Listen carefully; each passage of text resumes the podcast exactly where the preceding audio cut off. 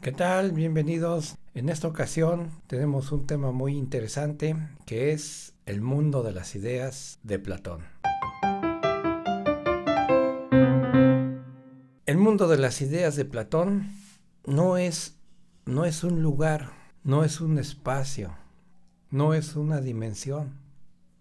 Es la unicidad, es el todo, es el uno, es el ser que no solo contiene lo que conocemos como mundo, como universo, sino que además como creación es la totalidad de las partes. Bueno, nos va a, a platicar Platón que el hombre es una copia, es una sombra y que la realidad, la verdad de lo que somos, de lo que es este mundo, proviene de, de, vamos a llamarle, de esa unicidad, de ese ser, de ese Dios, de ese uno, y que ahí radica la verdad. Y la conexión entre ese, ese ser es decir, ese mundo de las ideas y este mundo en el que vivimos eh, está conectado por el, el alma y hecho por eh, una, una, entidad llamada el demiurgo. Esta entidad es la que, se va la que se va a encargar, la que va a crear ¿sí? el mundo el hombre, como lo conocemos, tomando como referencia al mundo de las ideas, es decir, a la verdad, a la realidad. Eh, en este, en este, en esta recreación que hace el demiurgo de la verdad, de la realidad, a este mundo que conocemos, que vivimos, obviamente no, no es una, por ser una copia, no es algo fiel. No es la verdad, no es la realidad, sino que es una sombra.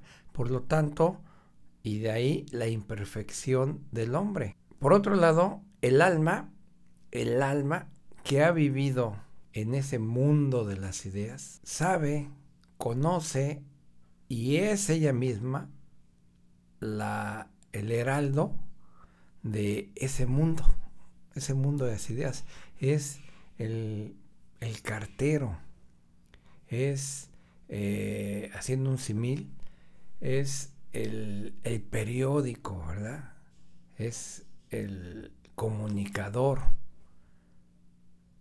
de ese mundo para el hombre. El alma en el alma radica la verdad. Cuando el hombre entra en contacto con su alma, está entrando en contacto con el mundo de las ideas, con la verdad, con la realidad. ¿Y cómo entra en contacto con, con su alma? Pues ya lo hemos repetido muchas veces, ¿no? A través de la intuición, de la meditación, de la oración profunda, de la observación, etc. Entonces, eh, el hombre que entra en contacto con esta alma, entra en, en contacto, repito, con el mundo de las ideas.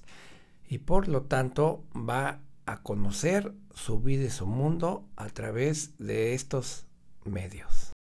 Recordemos que eh, la palabra no es la cosa, el pensamiento no es la cosa. ¿A qué voy? Que lo que el alma atrae a nosotros del mundo de las ideas sigue siendo una copia. Para poder acceder a la, a la realidad, nosotros tenemos que desprender eh, este proceso mental de pensamientos, imágenes, de tiempo y vivenciar sin el, lo que llamamos ego, la verdad, la realidad. Esto significa que mi espíritu, mi alma, eh, toma posesión de mí, mi ego se hace a un lado, se desvanece, se nulifica, aunque sea momentáneamente, y entonces yo vivencio, cuando hablo de vivencia, recuerden que hablo eh, sin objeto ni sujeto, simplemente la acción, simplemente lo que es.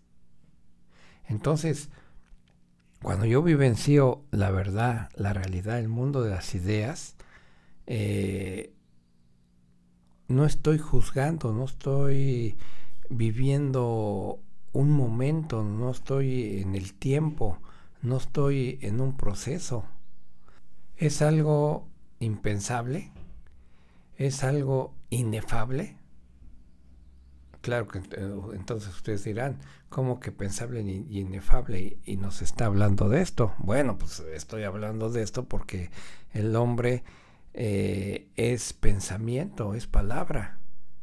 No tenemos otra herramienta eh, controlable más que el, pensamiento y la palabra.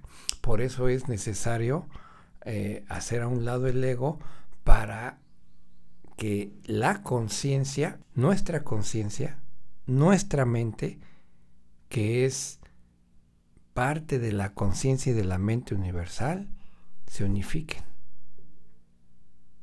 Y así poder vivir eso que llamamos el instante en la eternidad o la eternidad en el instante, el todo, la unicidad, el amor, la vida, Dios. El mundo de las ideas es una especie de paradigma universal. Y cuando digo universal no me refiero a este universo, porque finalmente este universo eh, es, algo, es algo creado. Entonces, cuando, cuando nosotros entramos en contacto esencial, espiritual, esto va más allá de la materialidad de este universo. Por eso te digo que eh, eh, diferencio entre, entre la mente y el pensamiento. El pensamiento es racional, pero la mente, la mente ya pertenece al mundo de las ideas, ya pertenece a la conciencia universal. Y esta mente no es controlable, no, no, es pensable por el hombre.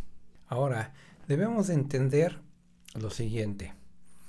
Eh, la cabeza, nuestra cabeza, nuestro pensamiento, nuestro raciocinio, nuestra ciencia, no da para tanto es racional. La sabiduría no pertenece a lo racional, pertenece al mundo de las ideas. Esto es muy, muy importante entenderlo para reconocer nuestros límites y saber que la, el camino que el hombre se ha impuesto o que le han impuesto durante miles de años, que es eh, la razón, el método científico, los paradigmas técnicos científicos, académicos, tienen un límite. Y ese límite eh, es eh, lo irracional. Ese límite es lo ilógico lo que irracional y lógico entiende el hombre, pero que no es otra cosa más que otra manera que es la realidad total de lo que llamamos cosas, de lo que llamamos mundo, lo que llamamos universo. Y que no vamos a acceder y no vamos a conocer por más dieces que saquemos en la universidad o por más doctorados que tengamos. ¿Sí me explicó? Una cosa es el conocimiento y otra cosa es la sabiduría. Entonces, aclarado este punto, vamos a, tocar un tema muy interesante en el mundo de las ideas, que es el alma. El alma no solo eh, es conocimiento, es sabiduría en sí, perdón, conocimiento y sabiduría. ¿Por qué digo que es conocimiento y sabiduría? Bueno, es sabiduría porque es, eh, es una esencia, es una parte, vamos a llamarla así, del mundo de las ideas. ¿sí? Es una extensión de esta que, no, que le permite al hombre y otras entidades este, cuasi pensantes, pensantes o que van más allá del raciocinio, otros seres a otro nivel. Entonces, a todos estos, incluyéndonos a nosotros seres humanos, nos permite la posibilidad de ampliarnos, de liberarnos, de expandernos, de unificarnos con eso que llamamos idea, ser, Dios, etc. Entonces, eh, el alma no solo sabe en el sentido de sabiduría, porque viene del mundo de, las ideas, de la verdad, de la realidad, sino además conoce en el sentido eh, experimental, en el sentido de objeto-sujeto, en el sentido empírico, en el sentido académico, técnico, científico de hoy. ¿Por qué?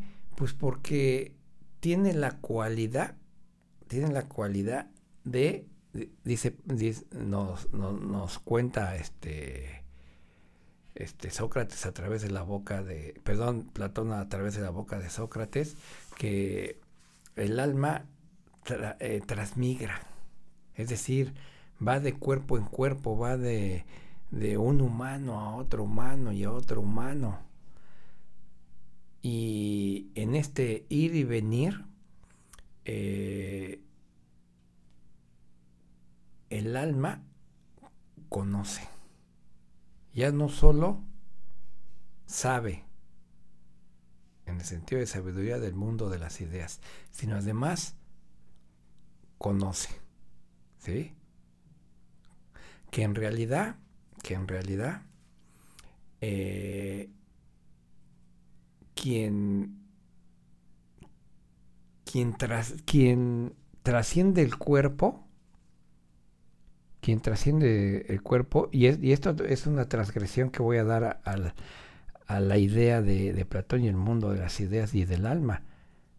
Porque aquí nos dice que el alma es el que va de cuerpo en cuerpo, el que transmigra de un cuerpo a otro cuerpo. Pero en realidad quien hace eso es el ego, no el alma. Hay una confusión eh, tremenda aquí, ¿no? Es como creer que Dios creó el, universo, ¿no? Nos costaría trabajo pensar que Dios no, no creó nada. Quien creó esto fue el pensamiento, ¿sí? Lo que llamamos ego, yo.